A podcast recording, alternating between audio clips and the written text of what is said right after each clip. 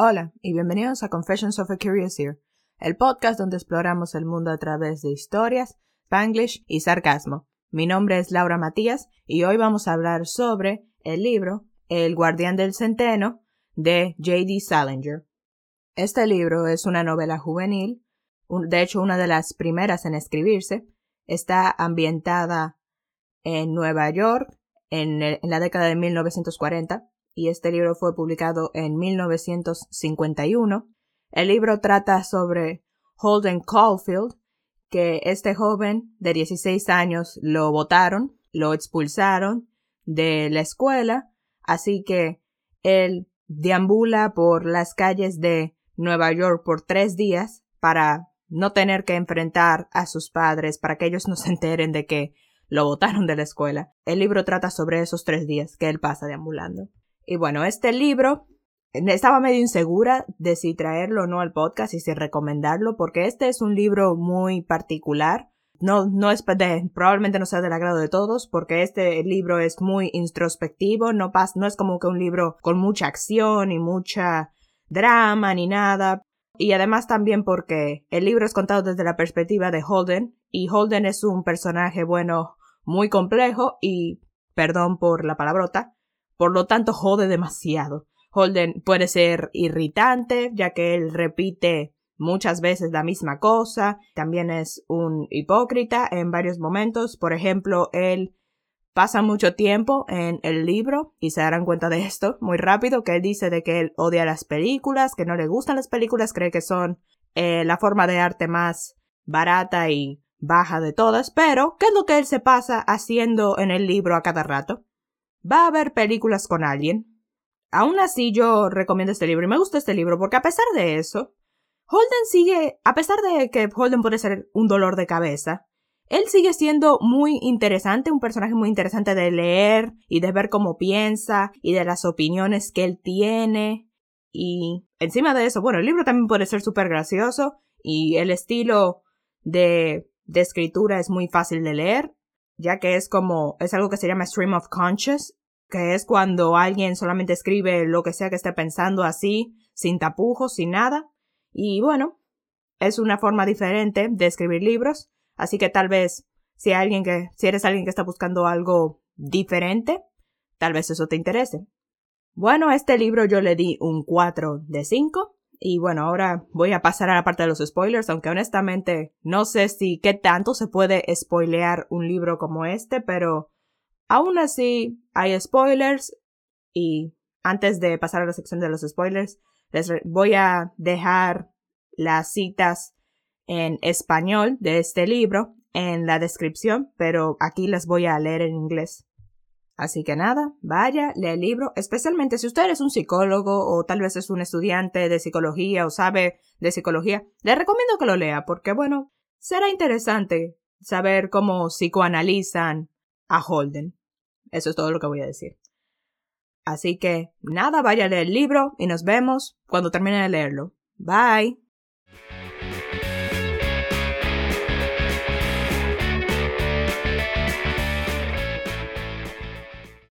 Ok.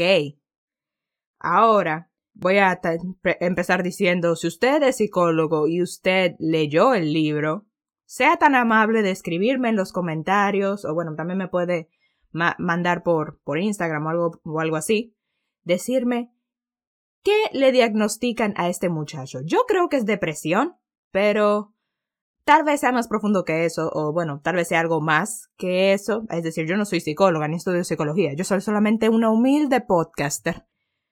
Me imagino que él se la pasa diciendo depresión. De hecho, la palabra eh, depresión está en el texto 700 veces. Es una de las palabras que él más se repite. Y bueno, con todas las cosas traumáticas que le pasaron a este pobre muchacho, no, con razón él está donde está. Es decir, primero se le muere el hermano Ali, de leucemia cuando eran niños. Luego, uno de sus compañeros, que se llamaba James, se suicida.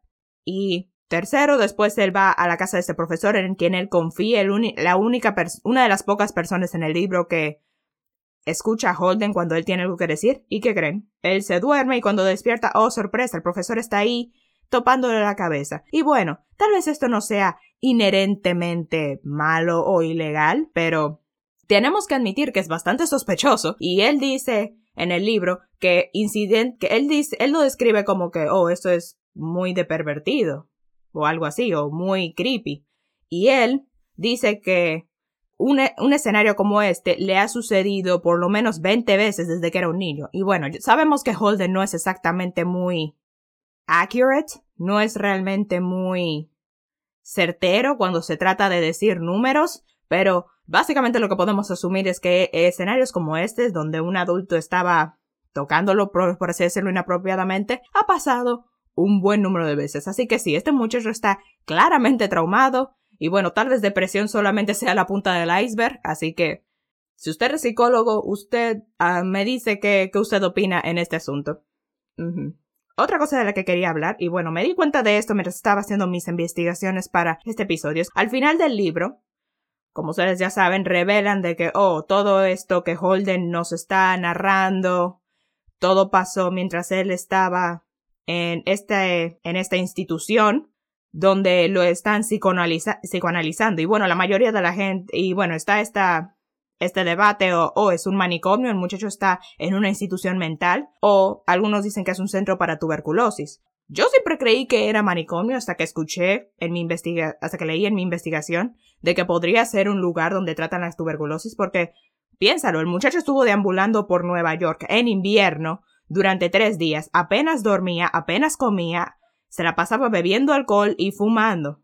Así que tuberculosis suena suena como un buen diagnóstico, pero bueno, no es seguro, es decir, estas son las dos opiniones. Ustedes me avisan qué opinan. Yo, honestamente, el, no sé si está en manicomio tuberculosis.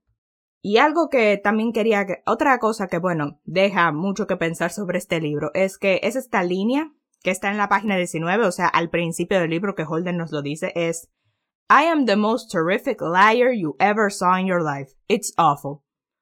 Y en otra parte del libro él dice que él puede durar hasta una hora mintiendo sin parar, sin detenerse. Y eso, bueno, como lector obviamente uno se queda con la intriga de, oh, ¿acaso todo esto que nos acaba de contar de verdad pasó? ¿O todo esto es una mentira que nos está diciendo? Yo estoy más inclinada a decir la verdad, pero, o tal vez es una mezcla entre verdad y mentira. Tal vez hubo partes que son verdad, hubo partes que son mentira, pero bueno, yo estoy más inclinada en el lado de la verdad. Creo que cada quien debe tomar sus propias conclusiones, supongo. Ok. Y lo siguiente es que, bueno, usualmente ustedes saben que yo trato los temas del libro. Y esa es la cosa con los libros clásicos, que tienen muchos temas y hay mucho de qué hablar y este libro uno puede leerlo con varias interpretaciones, etcétera, etcétera. Yo solamente traje hoy como que tres temas que, bueno, creo que son los más obvios, son los más comúnmente aceptados, porque este libro, para ser honestos, es medio vago.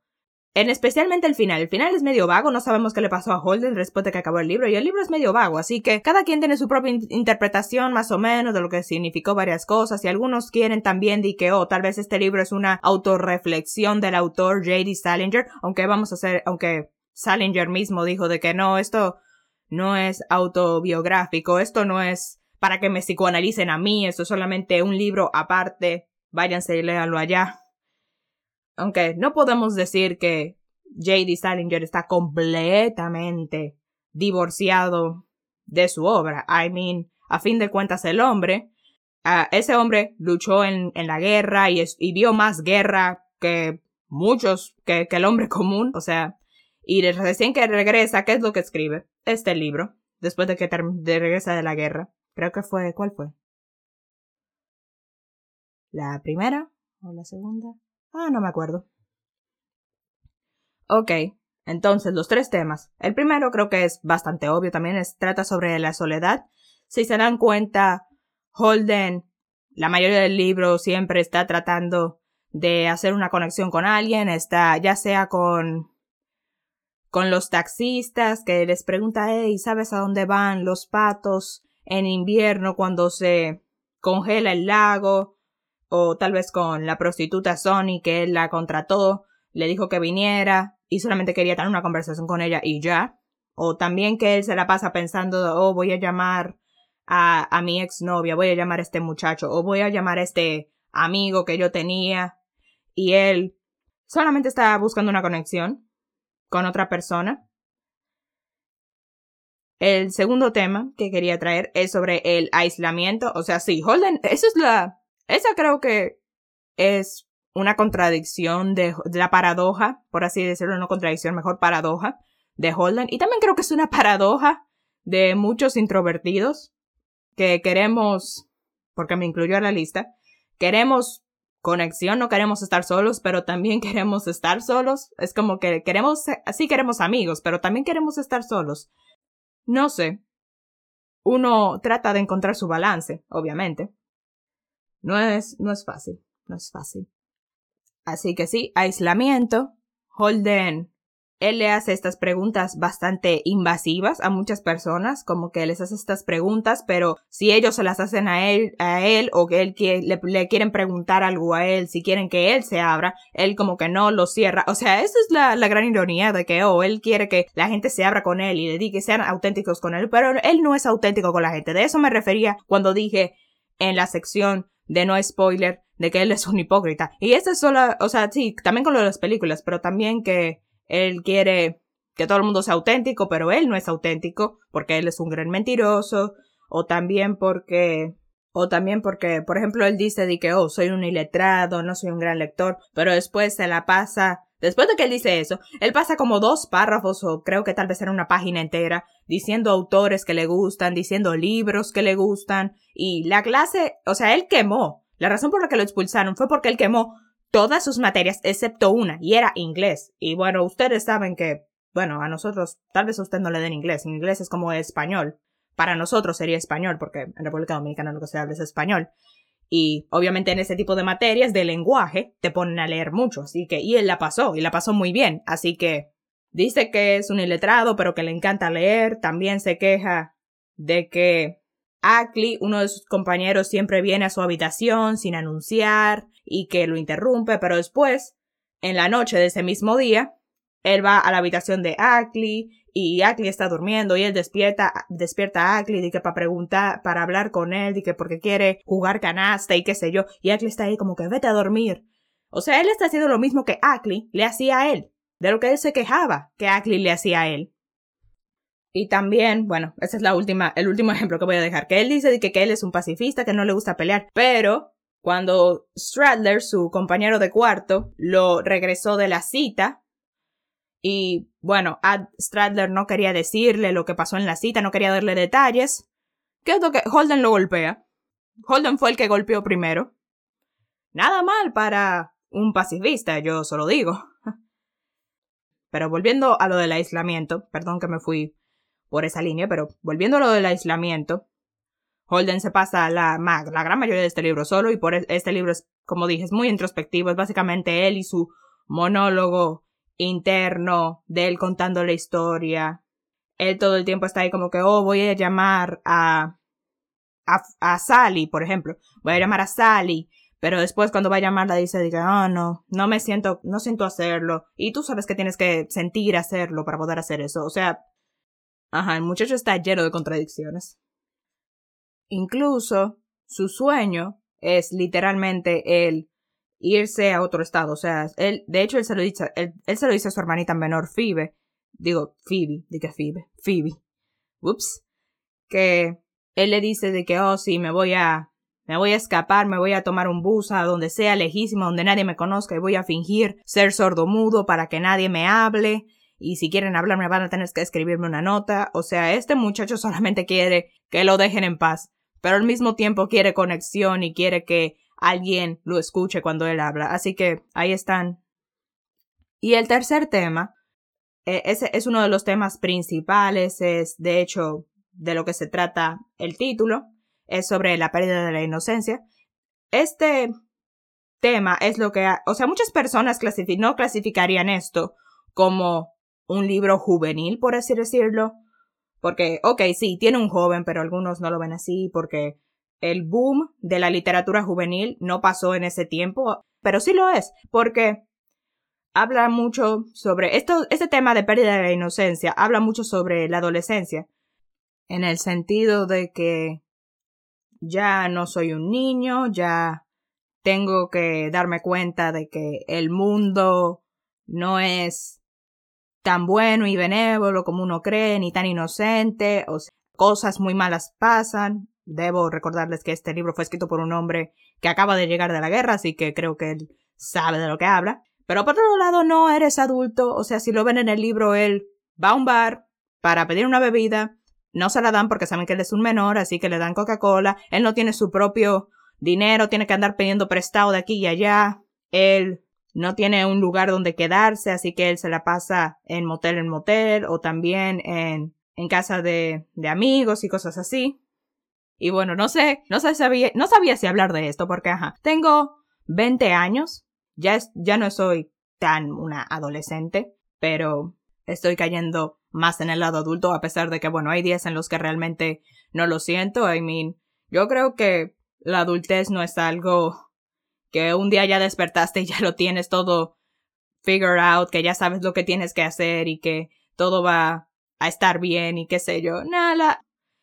Hecho, es muy complicada. Hay muchas responsabilidades y muchas cosas que hacer y muchas cosas que descubrir, especialmente cuando eres adulto joven, de que, oh, tengo universidad, pero también algunos, yo no, pero algunos de mis compañeros trabajan o tienen su propio apartamento y tú sabes, hay que limpiar el apartamento y pagar la renta y pagar el agua y hay que, y bueno, hay gente, y yo, por ejemplo, tengo este, este podcast, todos tenemos nuestro, en especial en mi carrera, tenemos proyecto aparte que es lo que va a empezar a, a catapultar nuestra carrera más adelante después de que nos graduemos y todo eso. Y sí, hay muchas cosas que hacer, pero también es, es chévere porque, oh, puedo ahora tomar mis propias decisiones, ya puedo decidir cómo será mi vida, puedo qué sé yo, déjame pensar, un buen ejemplo.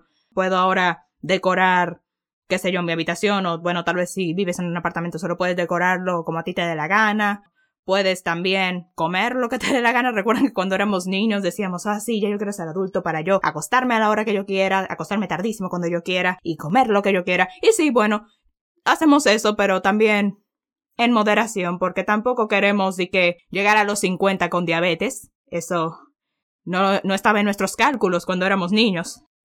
Y honestamente me siento, a veces siento síndrome, síndrome de impostor con esto de la adultez, porque yo veo a mis compañeros que algunos tienen su apartamento, tienen su trabajo y todo esto, y yo, y yo no, yo estoy aquí como que, ah, sí, yo, cuando no estoy viviendo con mis padres, vivo con mi tía, y bueno, no tengo trabajo, porque vamos, porque mis clases, tengo clase en la mañana y tengo clase en la noche. Así que, ¿quién me contrataría? Ni yo me contrato a mí misma. Y cuando no estoy, tú sabes, es haciendo tarea o, en clase, estoy haciendo el podcast. Ya tú sabes. Así que sí, si eres, bueno, si eres un adolescente que tal vez esté escuchando esto y te preocupa la adultez, que tal vez no lo logre, ¿qué pasa si no puedo? Ah, déjame traerte esto. Lo que quiero decir básicamente con todo eso es que la adultez no es tan difícil, solamente, o sea, no es como que es complicada es que son muchas cosas y se apilan una encima de otra, como que hay muchas cosas que hacer y muchas de ellas son como que estas cosas pequeñas que honestamente no entiendo a la gente que no lleva listas. Si yo no llevara listas de las cosas que tengo que hacer, yo básicamente andaría perdida por este mundo. La clave para poder sobrevivir a la adultez es encontrar balance. Ok, volviendo a, al libro, El guardián del centeno. Por eso Holden, en el libro, él sus interacciones con niños son mejores que sus interacciones con los adultos y a los adultos siempre los llama phony, significa falso o farsante, porque bueno, él ve mucho eso en el mundo de los adultos, de que todo el mundo es un farsante. Por ejemplo, él, él se encuentra con una muchacha que, que él conoce y ella anda con un hombre y él y el hombre se dicen uno al otro de que, oh, fue un placer conocerte. Y Holden piensa para sus adentros de que, no, siempre, ¿por qué siempre decimos eso? De que, oh, fue un placer conocerte a pesar de que no, de que no lo fue y que nos da igual haberte conocido. ¿Por qué decimos, pero ese es el tipo de cosas que uno tiene que decir para sobrevivir en este mundo? Y bueno, sí.